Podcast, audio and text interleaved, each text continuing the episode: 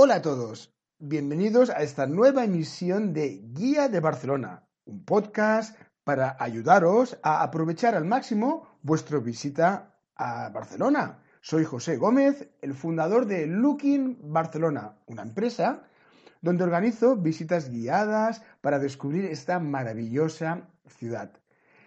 Y bueno, estamos ya en el 1 de diciembre, desde la publicación de este audio, a un paso de la Navidad. Ya sé que queda, que queda aún mucho, que aún quedan semanas para la Navidad, pero bueno, este es el último audio de este año y también el más cercano a, la Navidad. Y os quiero eh, felicitar las fiestas. Así que hoy voy a dedicar el audio a esos lugares que podéis visitar si venís a Barcelona en Navidad.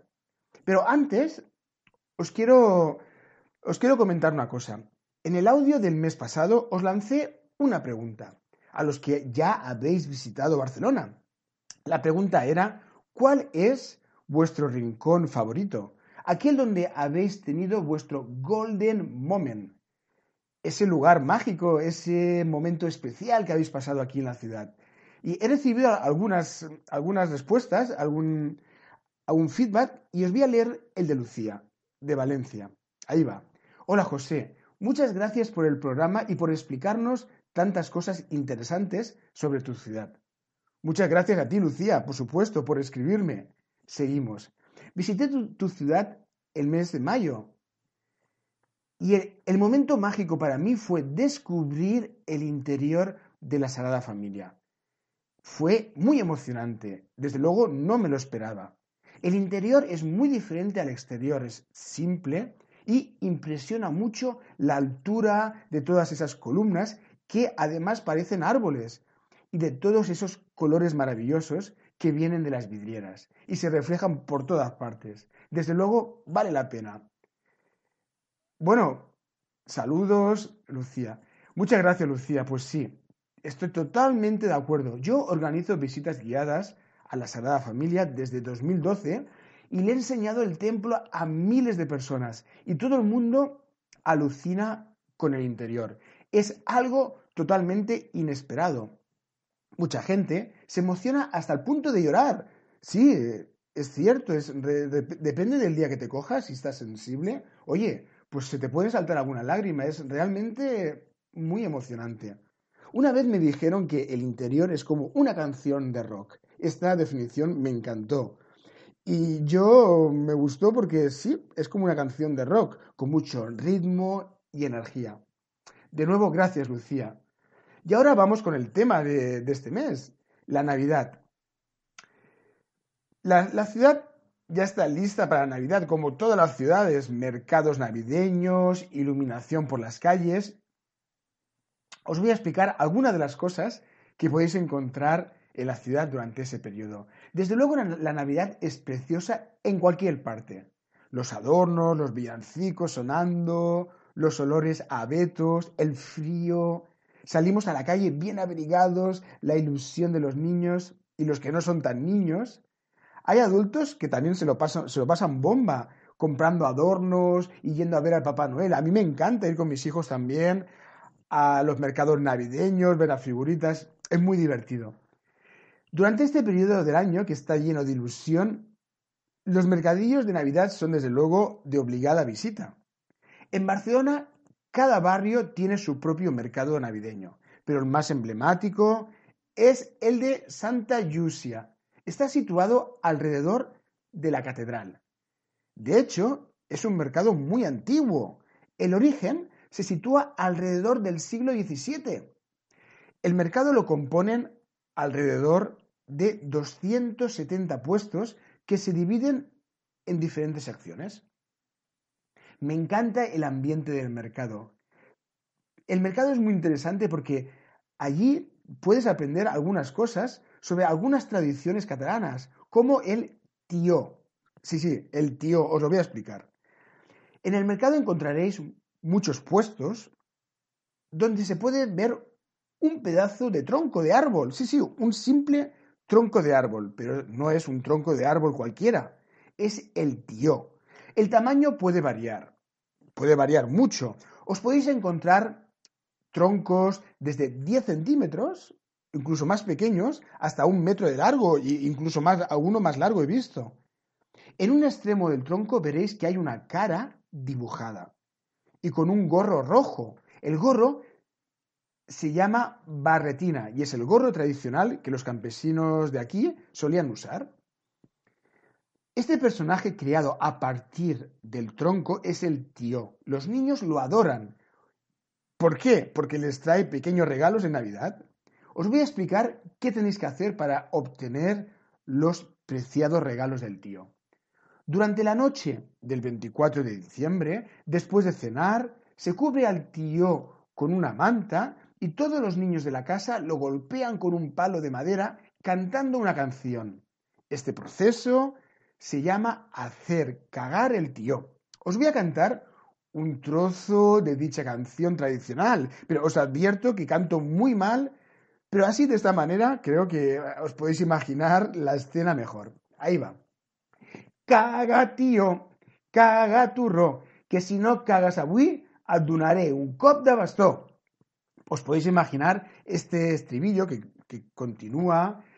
La canción se canta varias veces y después los niños paran de cantarla, se paran los golpes y se lleva a los niños a una habitación cercana. Y los adultos ponen pequeños regalos o dulces debajo de la manta. Y los niños regresan al salón llenos de emoción, levantan la manta para ver sus regalos y ahí están. Se suele hacer la operación unas cinco veces hasta que el pobre tío se cansa de, perdón por la palabra, se cansa de cagar. En el mercado de Navidad podéis ver muchos puestos con pequeñas figuritas que se utilizan para, para hacer el pesebre. Y un protagonista siempre presente en esos pesebres catalanes es el cagané. El cagané es la, es la representación de una persona en cuclillas y, perdón por la palabra, de nuevo, haciendo caca. Algunos, puestos en el mercado venden solo estos caganés, están especializados en esta figura. Y os, os digo, un pesebre sin cagané no es realmente un pesebre. En los puestos de caganés cada año aparecen nuevos caganés, políticos, jugadores de fútbol, artistas, por ejemplo, Donald Trump, Messi, Cristiano Ronaldo, etc. El día más importante aquí, en Navidad, es el 25 de diciembre y se celebra una gran comida familiar. El, plato tradicional es la escudella y la carne doya. La escudella es el entrante y es una sopa de carne con un tipo de pasta que parecen como caracoles. Y el segundo plato es la carne Es un guiso de diferentes tipos de carne, hay cerdo, ternera, pollo. También hay verduras, patatas, garbanzos. otros platos tradicionales son el alpuyastra farsit, que es el pollo relleno. también hay algunos postres tradicionales, como en casi toda España, como el turrón, las neulas. Las neulas son como cilindros de, pasta, huecos en el interior, que se pueden encontrar ese de día en casi todas las casas. Otra tradición durante estas fechas es la representación de als pastorets. Als pastorets, en catalán, significa los, los pastorcillos.